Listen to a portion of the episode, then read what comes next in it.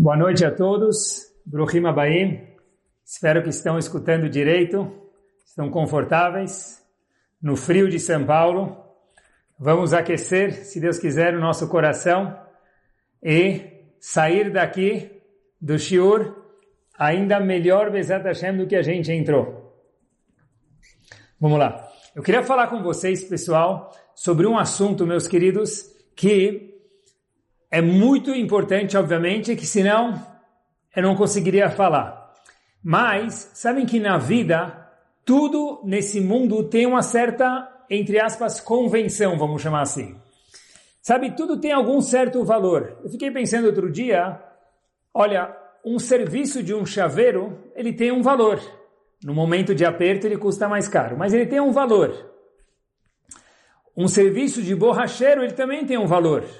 Uau! E quanto vale aquele borracheiro que nos salva naquele momento de aperto, quando no meio da estrada furou o pneu? Olha, um serviço de consultoria também tem um valor mais caro, provavelmente. Um serviço de um médico ou de um advogado, ou talvez mais caro ainda. Olha, sabe que é incrível? Eu de verdade fiquei pensando outro dia, e eu não sei se vocês têm a resposta. Eu não sei exatamente porque um pintor ou um borracheiro tem um valor menor do que um advogado, do que um médico, sem querer depreciar nenhum médico ou advogado que estão escutando o Shur agora. Mas é uma convenção. Ah, talvez o médico estudou mais, pode ser, mas é, borracheiro é tão necessário. No mundo, nós vivemos num mundo que o mundo fixou alguns valores para alguns serviços e assim ficou para sempre, desde algum momento da história provavelmente até o fim da eternidade assim será. Agora olha que interessante, pessoal. No topo da pirâmide de valores de Akadosh Baruch Hu, Hashem também tem valores no mundo dele. Tem coisas que valem um, tem coisas que valem dez, coisas que valem um milhão.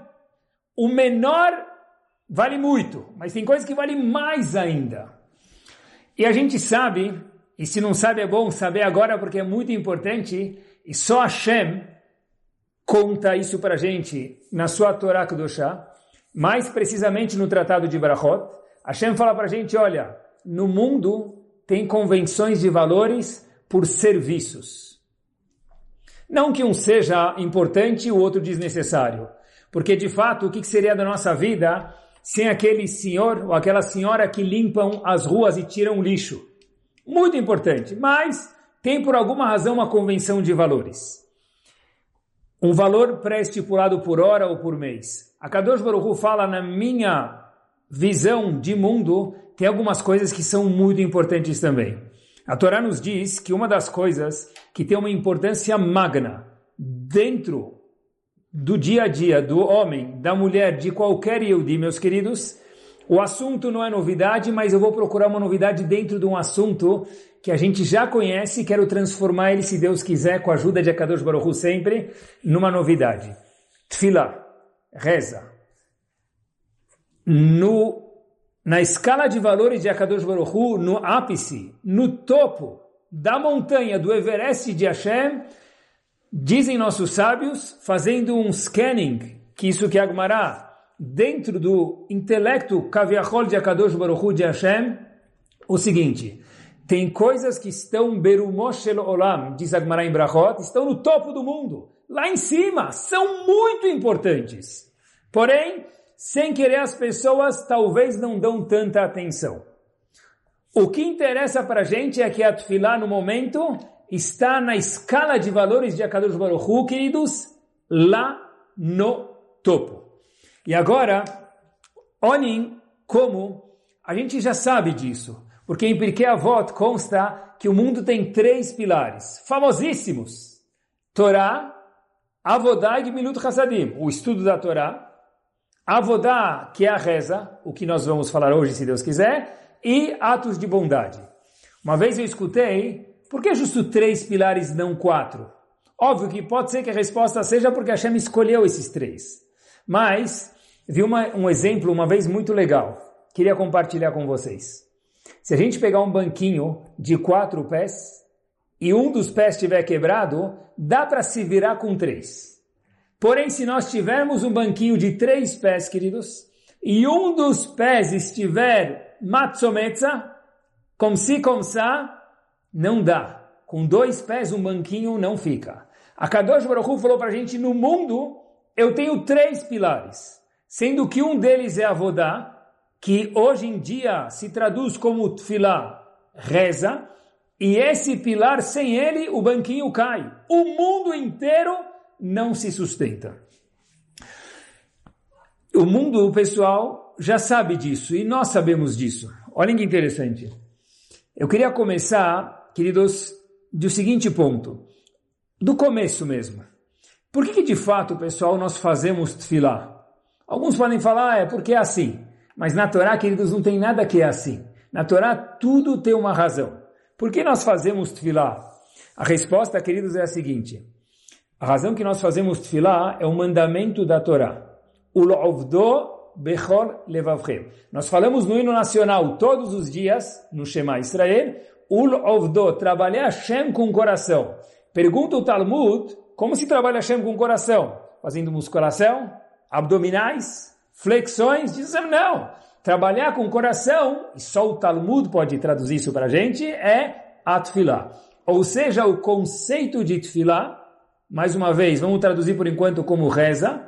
Atfilá, meus queridos, é uma mitzvah da Torá que consta num pasuk que a gente fala todos os dias no hino nacional, Ul ovdo bechol levavchim. Trabalhar Hashem com o coração, identifica isso o Talmud que se refere à nossa tefilá a gente for olhar, meus queridos, quantas sinagogas Baruch Hashem tem no mundo? Muitas. A gente sabe que para uma pessoa morar numa comunidade tem que ter um Betacneset, uma sinagoga lá. Quanto custa uma sinagoga? Quanto custa manter uma sinagoga? Luz, segurança, o Rav, o Hazan, um monte de outras coisas importantes. Será que precisa mesmo? Como assim? Tfilá, avodá, é um dos pés do banquinho. Sem isso, o banquinho, o mundo, não existe.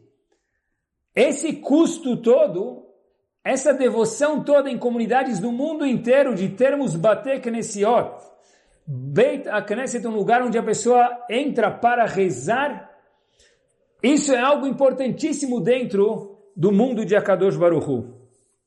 Agora, pessoal, qual é a razão que nós, queridos, precisamos rezar. Por que fazer tefilá? Tem duas opções. Ou a Kadosh Baruch Hu sabe de tudo, ou ele não sabe. Nós sabemos, meio redundante, que Hashem sabe sim de tudo. Então, se a Kadosh Baruch Hu sabe de tudo, mesmo que a gente pensa, mesmo que a gente fala, mesmo que a gente imagina pensar, qual é a razão, queridos, para que a pessoa faça tefilá para Hashem? Ele já sabe de tudo. E aqui acho que tem uma pérola gigante que para mim mudou a minha tefilá enquanto estava preparando o shiur. Espero que faça o mesmo, se Deus quiser, com a ajuda de Akadosh Baruch para vocês também. Olhem que interessante, pessoal. Depois do pecado de Adam Arishon, Adam, Havá, incitados pelo Nahash, pela cobra, fizeram a famosa haverá de comer do fruto proibido. Diga-se entre parênteses que era tudo menos maçã caramelizada. Tá bom? Não fiquem chateados, mas tá bom? Tem alguma discussão no Talmud qual fruta que era, mas maçã certeza que não era. Então Adam Arishon pecou, Havá, sua esposa pecaram. Quem incitou eles a pecarem? Diz a Torá, o Nahash, a cobra. A cobra, queridos, incitou as pessoas a pecarem. Qual foi o castigo da cobra. O que aconteceu com a cobra, queridos? Por que, que a cobra, o que aconteceu de consequência com isso que ela instigou Adam e Havá a pecarem? Diz a Torá, na verdade, olha, que a cobra, o castigo dela foi que ela ia rastejar e aonde ela andasse ela ia encontrar a comida dela. Pessoal, pergunta famosa que existe e cabe ser feita aqui no nosso assunto é a seguinte: como assim? Se a gente tem um funcionário que ele não trabalha bem uma vez, duas vezes, dez vezes, vinte vezes, e tem alguma razão para ele ser despedido, a pessoa despede o funcionário. Fala para ele, olha, você não está trabalhando bem, adverte, pede ajuda, não consegue, despede o funcionário. Depois de algumas vezes que ele manda o, ele despede o funcionário, manda ele embora, Aí, queridos, ele fala para o funcionário o seguinte, olha, você não trabalha mais, mas seu cheque vai continuar indo na sua casa mensalmente. o funcionário ganhou na loteria, ele não foi despedido. O Nahash aconteceu a mesma coisa. Hashem falou, olha, estou chateado com você. O funcionário, olhem que interessante, queridos. O funcionário, ele foi despedido, mas ele continua ganhando cheque. O Nahash, o que aconteceu com eles, queridos? O Nahash foi despedido e Hashem falou para ele, olha, você vai continuar ganhando a sua comida da onde você estiver, onde você estiver andando. E a pergunta, queridos, é a seguinte: qual o castigo da cobra? O que aconteceu com a cobra? Por que a cobra foi castigada? Porque ela fez Adam e Havai Hari, mas qual o castigo? Ter a Parnassá, o sustento na frente deles é um castigo? Nós imaginaríamos que isso é um prêmio. E a resposta, queridos, que nossos sábios dizem para a gente é o seguinte: de fato, ter a Parnassá nas nossas mãos é um presente de Hashem. A resposta, queridos, é que a cobra falou, Hashem falou para a cobra o seguinte: daqui para frente a sua parnassá, o seu sustento está na sua frente. Nunca mais me peça nada. Você vai ter um cartão de crédito ilimitado. Parece que é bom, mas é ruim. Porque a melhor forma de mostrar para alguém Loleno que nós não gostamos dele é através de ignorar a pessoa. Hashem falou para o Nahash, eu não quero ter ligação nenhuma com você. Daqui para frente, o seu sustento está na terra. Você vai comer o que tiver na sua frente. Não precisa caçar para poder ter alimento diferente dos outros animais. O que, que isso tem a ver com Tfilá, meus queridos? A Tfilá é um presente que Hashem deu para cada um de nós. Quando temos adversidades na nossa vida, que Hashem a gente tenha muita brachá, mas quando nós temos adversidades e todo mundo tem, existe algo curiosíssimo. Hashem fala, olha, eu, Hashem dizendo, quero me conectar com você, Yehudi. Atfilá não é reza. Atfilá é uma conexão com a Kadosh Baruch Hu, mas ele já sabe que eu preciso. Sim, mas eu ainda preciso me conectar com ele. Pessoal, um Yehudi que não faz Tfilá, por enquanto, vai começar a fazer, se Deus quiser, de hoje em diante, é igual um telefone sem serviço de operadora. No telefone tem muitas coisas que dá para fazer, mas ainda assim se usa com serviço de operadora. Um Yehudi que não tem conexão com Hashem é igual um telefone que não tem serviço de operadora. É verdade. É igual a pessoa está numa ilha deserta com o celular na mão, sem Wi-Fi, obviamente. Mas e o, e o sinal 4G? Nenhum sinal. Não vai conseguir se comunicar com ninguém. Um Yehudi que não faz tefilá é um smartphone mais chique que tem, sem sinal de operadora. O propósito da tefilá, queridos, não é lembrar a Hashem o que nós precisamos, apesar que a Hashem fica muito feliz quando a gente conta para eles, para ele. O propósito da tefilá é quando nós fazemos a todos os dias, Baruch Hashem Rofeh Cholei Amo Israel Namidah, que Hashem cura os enfermos, para que nós possamos entender que a cura do enfermo de verdade vem de Akadosh Baruch Hu. O médico, com todo respeito, é única e exclusivamente um emissário de Hashem. Quando a gente faz a tefilá, por exemplo, pessoal, na Midah, Baruch Hashem Mevarech Hashanim, que Hashem manda sustento para a pessoa, o ponto é que o Yehudi saiba Baruch Ado Mevarech Hashanim, que Deus manda o sustento para a pessoa. Ou talvez mais só um exemplo, apesar que na Midah tem 19 brachot. Baruch Hashem, Amevarechet Amo Israel Bashalom, que Deus abençoe o povo Yehudi com paz, a gente precisa se esforçar com outras nações. Mas a paz, de verdade, ela vem de Akadosh Baruch É que nós entendamos que o endereço de todas as coisas do mundo é Akadosh Baruch é Deus. Não é para informar Hashem, porque Hashem sabe de tudo. Apesar que a Kadosh Baruch Hu fica feliz com a nossa informação para ele, mas não por causa da informação, por causa da conexão que nós agora temos com ele na Tfilah. Olhem que interessante. A Tfilah tem uma certa dificuldade, porque fiquei pensando comigo mesmo, já que a gente vive, queridos, no mundo físico, Então tudo que é tangente, é palpável, é mais gostoso, é mais fácil de entender. As coisas que são abstratas são muito mais difíceis de nós compreendermos. E a Tfilá ela é abstrata. E a Kadosh Baruch Hu, por definição, não tem corpo, também é abstrato. Não tem forma. Mas, talvez seja por isso que nossos sábios falaram, olha, diariamente, Shaharit Min Chayaravit, lembre que nas 19 coisas mais importantes do mundo, que são aquelas 19 bênçãos que nós fazemos na Amidah, tudo nós precisamos falar Baruch Atah e terminar com o assunto. Por quê? Para lembrar que a Kadosh Baruch Hu, queridos, é o endereço de cada uma destas coisas.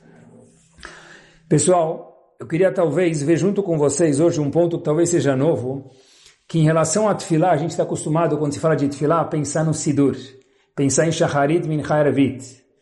Existe o conceito de Tfilá também fora da sinagoga, fora do Knis. É isso mesmo. A pessoa precisa entender que para tudo na vida precisa fazer Tfilá. É o seguinte, Olhem que interessante, pessoal. O Sidur, que é onde nós rezamos, foi instituído por quem? Diz o Talmud para a gente, por 120 sábios e dentre eles profetas. Quer dizer, cada palavra foi calculada que ela entra no Sidur. E hoje a gente tem o Sidur. Mas antes do Sidur, como rezavam? Quando não tinha Sidur, antes da escrita do Talmud, como rezavam? Como as pessoas rezavam sem o Sidur? Hoje em dia a gente abre o Sidur, procura no índice, transliterado, traduzido, aonde está a para tal coisa? Mas e antes, como se fazia? Pessoal, antes, eu procurei bastante, antes do Sidur como faziam, as pessoas não precisavam de um Sidur. Por quê? As pessoas sabiam como conversar com Hashem vamos traduzir daqui para frente, reza, tefilá, como conversar com Hashem, as pessoas sabiam como conversar com Hashem sem um texto pré-estipulado. Quando nossos sábios viram que as pessoas começaram a perder essa fluência em como se expressar, em conversar com Hashem, foi instituído o Sidur, que obviamente é muito kadosh, muito importante. Mas antes disso, a era uma conversa. E essa conversa precisa continuar existindo mesmo quando tem o Sidur. Olhem que curioso. Nós todos, povos Yehudim, estávamos na frente do mar, saindo do Egito. Mar de um lado, egípcios do outro. De repente, em Parashat Beishalach, conta aqui que os Yehudim fizeram, todo mundo que faria, rezou para Hashem. Eles foram rezar para Kadosh Baruch Hu. Diz Rashi algo impactante. Na frente do mar, quando os Yehudim fizeram tefilá para Hashem, Está escrito no Rashi, Tafsu umanut avotam. Diz Rashi em Parashat Beshalach que os Eudim se comportaram igual a Avraham, Yitzhak e Yaakov. E Rashi prova que Avraham rezou, Yitzhak rezou e Yaakov rezou. Vi uma vez uma pergunta impactante. Rav Shimon Schwab faz a seguinte questão. Como assim? Precisa me trazer uma prova que Avraham rezou, Yitzhak rezou Yaakov rezou? O que, que tem a ver? Provar para mim que Yaakov, Avraham e Yitzhak rezaram justo na saída do Egito, na frente do mar.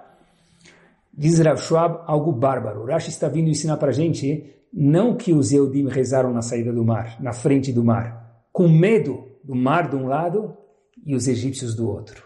Isso é óbvio, porque na hora de aperto todo mundo sabe fazer tefilá, Baruch Hashem.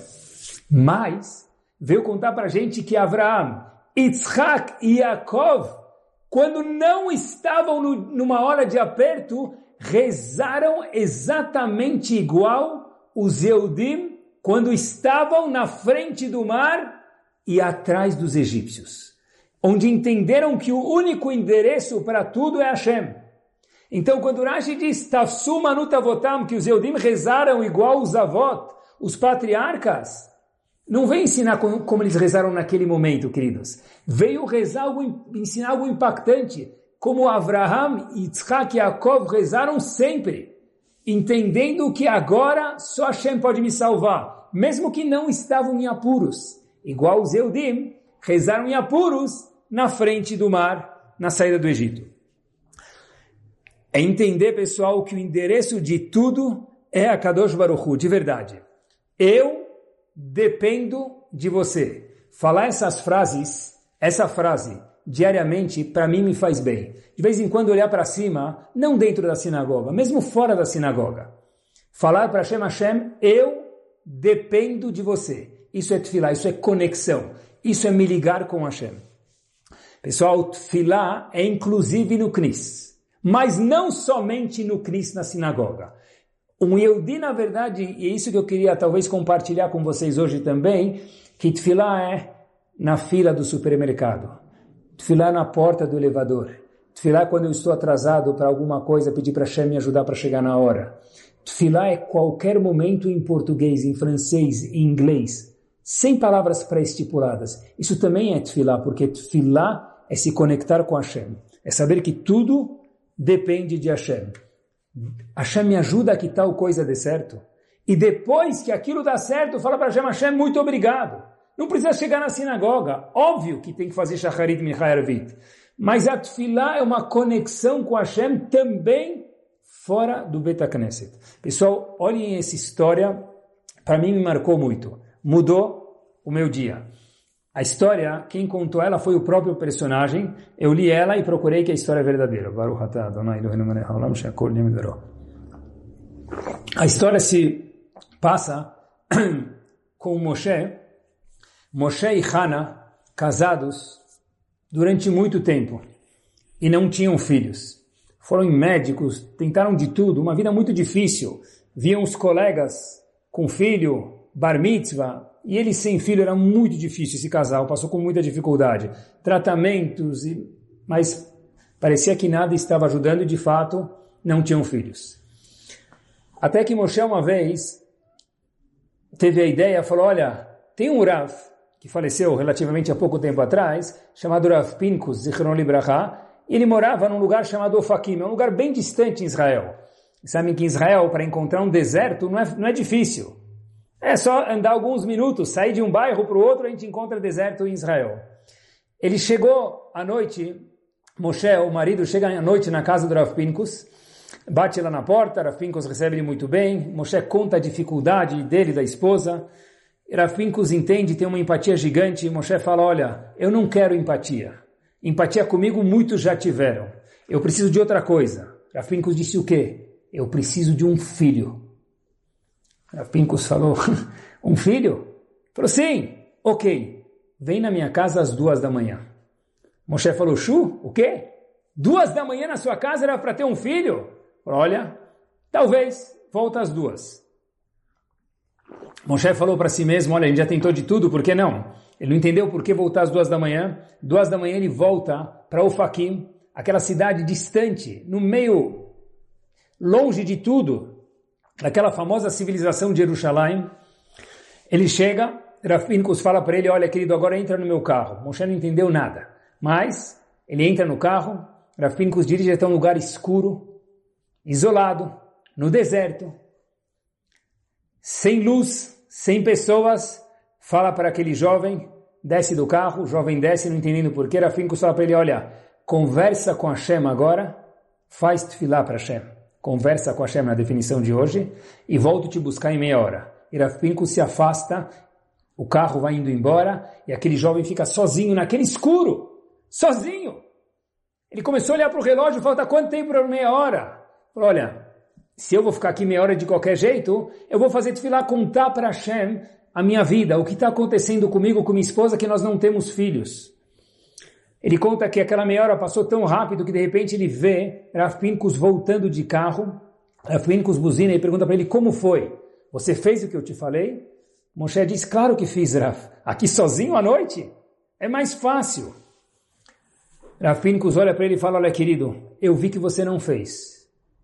E fala, mas Rav, como o senhor viu que eu não fiz? Os seus olhos estão secos.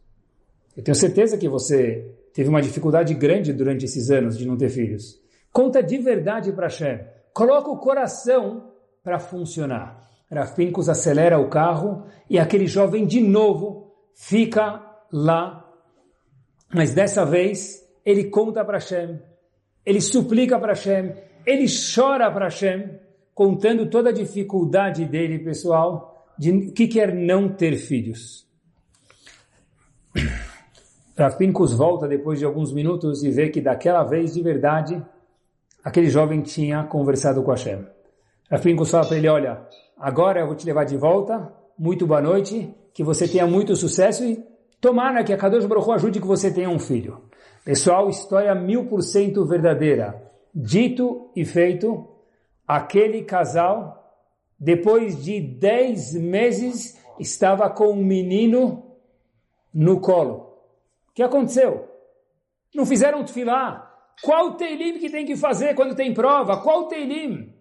Teilim sempre ajuda. Tefilá sempre ajuda. Mas talvez a novidade de agora, queridos, é o seguinte, que tefilá é conversar com a Kadosh Baruchu no nosso próprio dialeto. Tefilá, meus queridos, é falar com Hashem, não somente, com todo respeito, ao Tehilim, não somente com todo respeito a Shaharit Minchayarvit, é conversar com a Kadosh Baruch Hu aonde nós estivermos. É isso mesmo, é entender, Hashem, eu dependo de você aonde eu estiver. Sabe que eu fiquei pensando que quando Hashem criou o homem, ele criou o homem, junto com o homem ele criou o poder da fala. Mas tem uma pergunta muito interessante que, de novo, Rav Shimon Schwab faz, olhem que impactante, pessoal, no livro dele sobre Parashat HaShavua, em Sefer Bereshit ele pergunta o seguinte, Poxa vida, falar com quem? Adam Rishon ganhou o poder da fala, o único ser humano no mundo que fala é Adam, mas não tinha ninguém para falar, a esposa dele ainda não havia nascido. Diz Rav Shimon Schwab, daqui nós provamos que o poder da fala foi dado ao homem para que ele conversasse, falasse com Hashem. Fato é, queridos, que quando nós recebemos o poder da fala, isso veio quando? Quando não havia ninguém mais no mundo fora Adam. Então falar com quem? Com Hashem, porque Hashem já existia.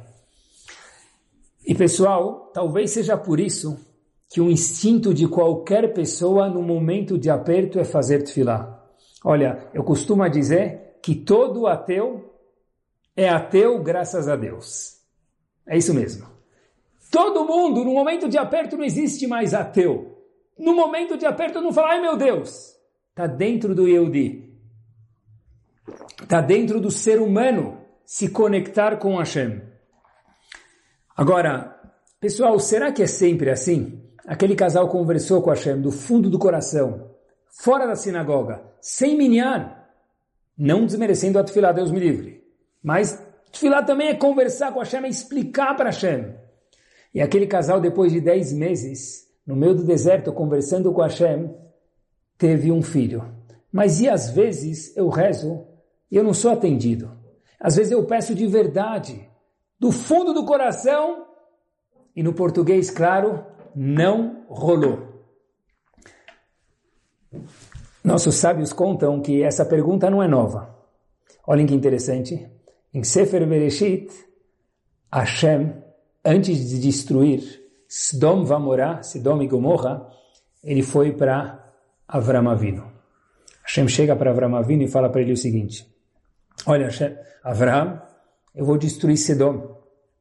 E Avram negocia com Hashem. Hashem, se tiver 50 justos lá, quebra um galho e não destrói Sodom, Hashem fala o quê? Não tinham 50. Aí Avram Avinu fala, e 40? Não tinham. E 30? Não tinham. Até chegar a 10, Avram Avinu falou, daí para baixo não dá para pedir. Sdom, no fim, acabou sendo destruída. Perguntam nossos sábios, poxa, por que Hashem foi para Avram Avinu falando que ele ia destruir Sdom? Para Avram Avinu pedir para Sdom não ser destruída, assim no fim, queridos, Avram Avinu viu que a reza dele foi inútil porque Sdom foi completamente destruída. Então, por que Hashem avisou Avram Avinu para ele rezar? Mas rezar para quê? Se Sdom no fim da história, e todo mundo conhece a história em Sefer Bereshit, a gente sabe que Sdom foi destruída. Diz Rav Yonatan Eibeshitz, um dos comentaristas que viveu no ano de 1700, o seguinte, por quê? Porque o próximo passuco, logo depois que Hashem veio contar para Avram Avinu que Sdom ia ser destruído, Hashem fala para Avram Avinu, você vai ter um povo grande, numeroso. Aonde tem máquina de Coca-Cola, tem Yehudim no mundo. É incrível. Isso veio daquela brachá de Hashem. Mas presta atenção. Por que, pergunta Rav Yonatan Eibshitz, falar que Abraão vai ter um povo numeroso? vou destruir Sodom. Mas Avinu você vai ter um povo numeroso. Qual a ligação? O que, que tem a ver? Diz Rav Yonatan Aibishitz. Hashem, óbvio, já sabia que a tefilá de Avram Avinu não ia gerar frutos para Sedom. Ou seja, Sodom foi completamente aniquilado. O mar morto, queridos, diz o Talmud para a gente, é tão salgado, qualquer coisa boia lá, porque é o sal de Sodom. Não sobrou nada de Sodom. Até o mar que vem de Sodom é chamado Mar Morto. Não tem mais nada em Sodom. E nada sobrou de Sodom. Então, por que Avram Vino teve que rezar? Porque esse é o próximo passuk. Avram Avinu, eu vou destruir Sodom. Lembra que você vai ter um povo numeroso. Qual é a conexão entre um e outro? Diz Rav Yonatan o seguinte, é, eu sei que você vai rezar Avram Avinu. Lembra que esse mérito da sua tefilá, mesmo que para Sdom não vai valer nada, zero, nada foi poupado de Sdom, mas você vai ter um povo numeroso. E algum dia, o mérito da sua tefilá vai dar juros, vai dar dividendos, talvez no século XV, no século XVIII, no século XIII, no século XXI. Algum Yehudi que vai estar numa hora de aperto. Algum momento que o povo vai estar numa hora de aperto. Eu vou guardar sua tefilá, Avram para aquele momento. Ela está plantada, a árvore está crescendo. Eu vou usar o fruto no momento mais necessário para você. Ou seja, queridos, quando a gente olha para o mundo, te fala, ah, mas minha tefilá não foi respondida. Talvez Hashem respondeu e disse um não. Agora, mas quem sabe amanhã nós vamos usufruir dessa tefilá, ou talvez nossos filhos, ou talvez nossos netos, ou talvez um outro Yehudi na França que precisa dessa tefilá agora. Olhem que curioso. Eu me identifico muito com esse episódio. Uma vez, o chefe, o fundador de Shiva de Ponovitch, o famoso Rav Kahneman de Ponovitch, fez a seguinte questão. Às vezes a gente olha uma classe, tem dois Yehudim, estudaram juntos, família muito parecida. Um Yehudi se assimila por completo. O outro Yehudi tem filhos no caminho da Torá, uma vida aproximada da Torá. E perguntou Rav de Ponovitz por quê? As famílias eram iguais. Que mérito um teve que o outro não teve? De Ponovitz, sabe que mérito? Porque foi uma mãe, uma avó ou uma bisavó quando acendeu as velas de Shabat parou e conversou do fundo do coração. Não precisa ser um sidur, uma tefilá pré-estipulada. Pode também ser. Mas pode ser do coração. Porque uma avó, uma bisavó, uma tataravó fez tefilá e surtiu efeito hoje em São Paulo, no Rio de Janeiro, na França, em Nova York, na Argentina, em Paris, em Israel, em Tóquio uma geração depois, duas, três gerações depois. Não existe nenhuma tefilá que não é atendida. Talvez não é instantâneo, não é o WhatsApp que vai agora. Porque Hashem fala, eu gosto tanto do povo Yehudi que eu vou guardar para o momento que é mais necessário. É isso mesmo. Uma vez escutei que um conhecido falou, olha, no mercado financeiro é muito fácil fazer dinheiro. Eu falei, me ensina? Ele falou, é só comprar na baixa e vender na alta como se fosse tão fácil. Mas em relação ao tefilá a mesma coisa. Hashem falou, olha, eu vou pegar a tefilá da pessoa quando ele está numa baixa, numa situação de aperto, para devolver para ele o momento mais necessário na alta, um pouco mais para frente. É isso mesmo. E a tefilá, pessoal, ela é muito, muito poderosa em alguns momentos. Eu queria compartilhar com vocês agora, nessa parte, segundo estágio final do Shur, alguns momentos onde a tefilá do Yehudi, ou daqui para frente, por favor, traduzam tefilá como conversa, como conexão com Hashem. A nossa conexão com Hashem, a nossa tefilá, ela é mais poderosa. Chachamim contam para gente o seguinte, que quando um Yehudi tem testes na sua vida, não é nem um teste de Avram Avinu. Pode ser um teste, a pessoa está andando na rua, um homem está andando na rua e tem uma mulher menos bem vestida. Alguém está numa festa, alguém está no telefone, alguém está numa conversa e tem uma oportunidade deliciosa de falar ou escutar um Lashonará. Tem um momento que dá vontade de responder. Nesses testes ou qualquer outro teste que nós temos diários durante nossos dias, e a pessoa se controla e no momento que ele se controla, fala para Hashem, Hashem, por favor, eu quero tal coisa. Pode fazer isso? Deve. Porque nossos sábios contam para a gente, queridos, que quando nós nos esforçamos para Hashem, conforme consta no Pirkei Avot, quando a gente, ética dos pais, quando a gente vai ao encontro de Akadosh Baruch para fazer a vontade dele, Hashem fala, olha, Habibi, agora eu também vou à sua, ao seu encontro. Em especial, mais ainda, porque Hashem sempre está ao nosso encontro. Ou seja, pessoal, hoje à noite, amanhã de manhã, ah, estou cansado para fazer o Kriyatima na cama. É um momento de teste, isso é um teste. Olha, eu não quero ajudar em casa, eu quero... É um momento de teste, tudo é um teste.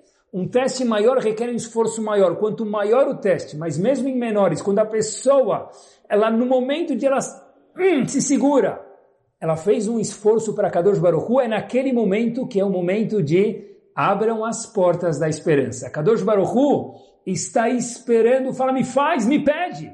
Você fez um esforço para mim, me pede que agora eu estou mais perto ainda de cada um de nós.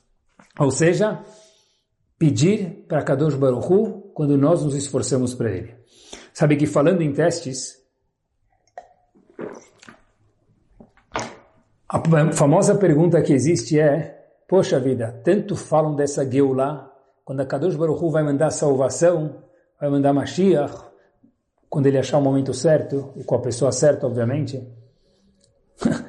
a pergunta óbvia, que eu já escutei muitas vezes, espero que todos já tenham se questionado se não vai aqui, Peraí, Moshe Rabbeinu já viveu, Rabi Akiva já viveu, Ravovad Yosef, Zichron Libraha já viveu, muitos Rabanim viveram. Se até agora não veio para esses gigantes, cada um no seu mérito tremendo, como que vai chegar para a gente? Século 21?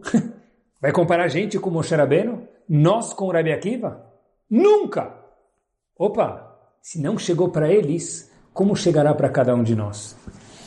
Pessoal, a resposta é a seguinte. Falando em testes, é o seguinte. Pessoal, hoje em dia, as propagandas, os outdoors do mundo é tenha o mundo nas suas mãos. Tenha o mundo na palma da mão. Literalmente, um celular menor do que uma palma da mão. Pessoal, hoje em um clique, nós podemos ver. Ninguém falou que celular é ruim. Não é isso que eu estou falando. Senão a gente não estaria tendo shiur agora, porque eu estou usando um celular para dar o shiur. Mas prestem atenção comigo, queridos. Num clique hoje, nós podemos ter acesso a mais material, provavelmente certeza que benéfico também, óbvio, do que os nossos avós tiveram em 10 anos de vida. Repito, em um clique hoje, nós podemos, queridos, ter acesso a material em maior quantidade do que 10 anos, talvez uma vida inteira, que tinham em Halab, na Polônia, na Espanha, aonde moravam. Qual mérito vai vir a Geulah hoje se não veio na geração de Moshe Rabbeinu? Pessoal, o mérito talvez seria o seguinte. Pessoal, será que eu preciso ter o meu celular ligado quando eu vou rezar na sinagoga? É tão gostoso ir para o Betacneset, ir para a sinagoga e deixar o celular em casa. Porque se às vezes no meio da reza toca um celular, a pessoa já mexe, será que é o meu? Quando eu vou para o Betacneset sem celular, eu não preciso nem mexer porque eu sei que meu não é, eu nem trouxe o celular comigo. Lembro que tem uma sinagoga em Miami, onde eu morei, um dos rabai, o Rav dessa sinagoga, a gente estava uma vez estudando algumas alahot, ele veio ensinar para a gente essa prática dessas alahot que a gente estava estudando. O Rav dessa sinagoga tem um, um placar lá em Miami, North Miami Beach, escrito o seguinte, por favor, desligue o celular a não ser que você esteja esperando um call, um telefonema de Hashem, de Akadosh Baruch Hu. É isso mesmo. Se nós não estivermos esperando um telefonema de Hashem, desliga o celular. Deixa no silencioso, não no treme-treme, porque no treme-treme ele vai tremer justo na hora da tefilá.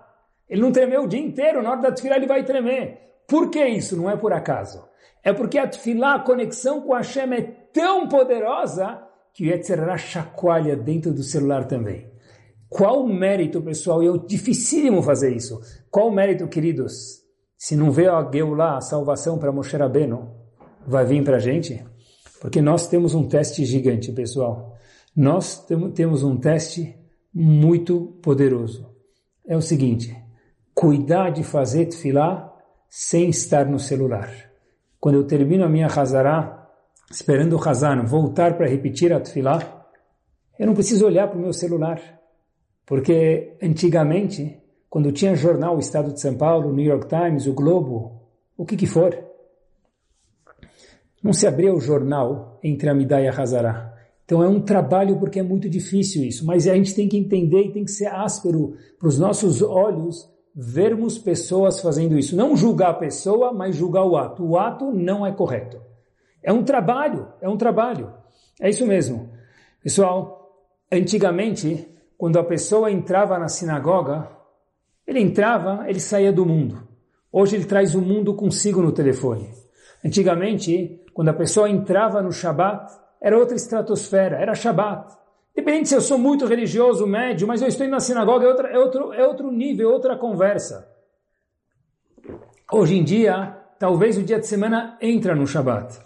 É um trabalho, é um teste, é um teste difícil e talvez nesse mérito de difícil, pessoal, e o mérito é tão grande, quem lá vai saber se não é por esse mérito que a Hashem fala, olha, você, século 21, merece a Geulah, mas segura, porque eu sei que é difícil, mas é um mérito gigante. Olha, eu fiquei pensando muito comigo mesmo. Será que no Bet HaMikdash, quando eu construir no templo, vai ter uma placa proibido o uso de celular? Será que dentro do Bet HaMikdash, queridos, vai precisar ter uma placa é proibido o uso de celular? Eu acho que não. Porque a gente vai fazer um trabalho tão bom, tão gostoso, que vai ser óbvio. Que vai ter aquela caixinha fora falando, olha, aqui nem se entra com celular. Uma vez eu fui no consulado americano tirar um visto, e muito mais do que o visto, porque o visto inspira, a mensagem não inspira, ficou em mim para sempre, eu queria compartilhar com vocês. Cheguei na porta do consulado americano, e eles falaram para mim, onde o senhor pensa, em inglês, onde o senhor pensa que o senhor vai com o celular? Falei, fazer o visto, tem meus dados aqui. Falou, no, consul, no consulado não se entra com celular. Eu falei, tá bom, eu desliguei. Falaram para mim, Habib, você não entendeu, no, Habib não falaram, mas no consulado não se entra com celular. Eu tive, demorei uma, duas horas lá para pegar o visto. Eu falei, uau, eu posso entrar no consulado sem celular, acatando as ordens de um sujeito, com todo respeito, mas eu não consigo entrar no Beta Knesset sem celular. É difícil, mas o mérito é exponencialmente gigante justo devido a essa dificuldade. Será que no Beta, Beta Amigdash, queridos, vai precisar ter uma placa? Não use celular aqui? Não sei, espero que não. Pessoal, o que, que as pessoas mais querem no mundo? O que, que nós mais queremos no mundo? Banim, filhos saudáveis, Parnassá, sustento, money, geld, kesef, masriat, e Chokhmah, sabedoria. Melhor do que isso, bons filhos, sustento e sabedoria. Qual é a segular para isso? Né? A gente quer saber que segular, qual a garantia para isso? Mas quem falou essa garantia? Se eu contar para vocês que foi a Shem que falou, aí já fica mais top ainda. Então, pessoal, preste atenção. Não é uma mitzvah, é uma segulá, tá bom? A gente gosta mais de segulot, então vamos lá. A Gemara fala pra gente no Tratado de Nidá, na página 70b, o seguinte. Se alguém quer ter filhos, tops. Se alguém quer ter um sustento, top. Se alguém quer ter sabedoria, top. Discernimento, sabedoria, entender a situação, entender o mundo, da família, dos negócios, da sociedade, tudo, sabedoria. O que, que tem que fazer? Diz o Talmud na sua conclusão o seguinte, Yevakesh Rachamim Mimisha Osher Shelo. Peça para aquele que tem o dinheiro. No caso Hashem. E se a pessoa quer ter sabedoria, diz o Talmud também, Yevakesh, peça para quem? Para aquela pessoa que a sabedoria é dele, maiúsculo. E se a pessoa quer ter filhos, bons, peça também para aquele que os filhos são dele, no caso Hashem. Fiquei pensando comigo mesmo, pessoal, por que a Torá só não, por que a Gemara, o Talmud só não diz, melhor dizendo, peça para Hashem? Porque tem que falar, se você quer sabedoria, peça para aquele que é a sabedoria dele. Se você quer ter filhos, peça para aquele que os filhos são dele. Se você quer ter sustento, se nós queremos ter sustento, peça para aquele que o sustento é dele. Porque o Agmará não podia responder só peça para Hashem. Me veio uma luz no mérito daqueles que estão escutando o Shur, sem dúvida, que eu acho que a resposta é a seguinte. Porque para ter isso, sabedoria, sustento e filhos, talvez o Talmud está falando para a gente, olha, óbvio que tem que pedir para Hashem, mas é entender que tudo isso provém dele maiúsculo. Porque entender que a Parnassá é diretamente de Hashem. Entender que os filhos são de Hashem. Entender que a sabedoria é de Hashem. Não é meu PhD. Não, é, não são minhas aplicações na bolsa que surtiram efeito. Não são os meus, as minhas dicas de hinur, de educação dos filhos que surtiram efeito. Isso junto com os outros 90% que vem diretamente de Akadosh Baruch Hu. Por isso que o Talmud talvez disse, peça não para Hashem, para aquele que é dele. O que quer dizer que é dele, queridos? É dele que o Yehudi tem que entender que está se conectando com ele, que isso também é dele. E vamos terminar com uma história, para fechar com chave de ouro, se Deus quiser, a nossa tefilá, a nossa conexão, a nossa conversa em qualquer idioma, aonde a pessoa está, a Kadosh Baruch Hu está com ele. Basta sintonizar no canal certo, o canal da sinceridade, o canal do coração Yehudi, o canal do amor do Yehudi para Kadosh Baruch Hu. A história se passa em Lakewood, New Jersey. E pessoal, para aqueles que conhecem uma yeshiva, o cenário é fácil, para aqueles que não conhecem, vou descrever sucintamente. Primeiro dia do ano na yeshiva é o dia mais importante. As pessoas estão afoitas, com os nervos à flor da pele, para saber se eles vão conseguir a coisa mais importante para o próximo ano inteiro de estudos. Um Havruta, um parceiro de estudos. Mais importante do que um bom shiur.